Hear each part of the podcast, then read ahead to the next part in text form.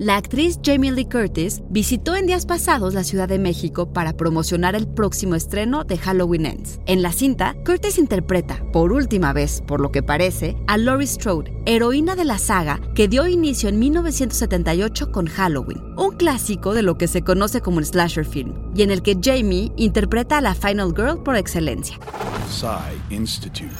Masterpiece Your Life. Con más de 200 títulos producidos tan solo en la década de los 80, el slasher es uno de los más populares y perdurables subgéneros del cine de terror. Sus antecedentes incluyen el giallo italiano, así como películas de terror psicológico como Peeping Tom y Psycho de Alfred Hitchcock en 1960. Si bien alcanzaría su apogeo entre 1978 y 1984 con cintas ahora clásicas como Black Christmas, The Texas Chainsaw Massacre y por supuesto Halloween, Friday the 13th y A Nightmare on Elm Street, el ciclo acabaría por degenerar en una interminable serie de secuelas e imitaciones para el mercado directo a video. En un típico slasher, un demente enmascarado y armado con un cuchillo, machete o cualquier otro objeto punzocortante, se dedica a acechar y dar cuenta de un grupo de jóvenes atractivos y de maneras por demás creativas. Sin embargo, y como apunta Adam Brokoff, autor de Going to Pieces, The Rise and Fall of the Slasher Film 1978-1986,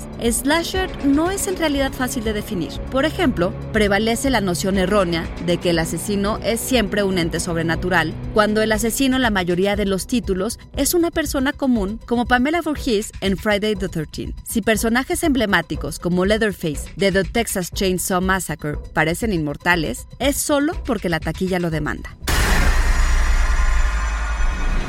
Sin embargo, uno de los motivos más reconocibles del slasher es el de la heroína, la Final Girl. Muchos de los mejores ejemplares del género siguen las pautas que Carol Clover apunta en su libro Men, Women and Chainsaws, una chica virginal pero masculinizada y de apariencia y nombre andróginos y que a diferencia de los demás personajes se abstiene del sexo, el alcohol y las drogas y que es la que vive para contarlo. Lo cierto es que las heroínas del cine de terror no solo saben defenderse, sino que subvierten estos tropos en cintas como la recién estrenada Bodies, Bodies, Bodies.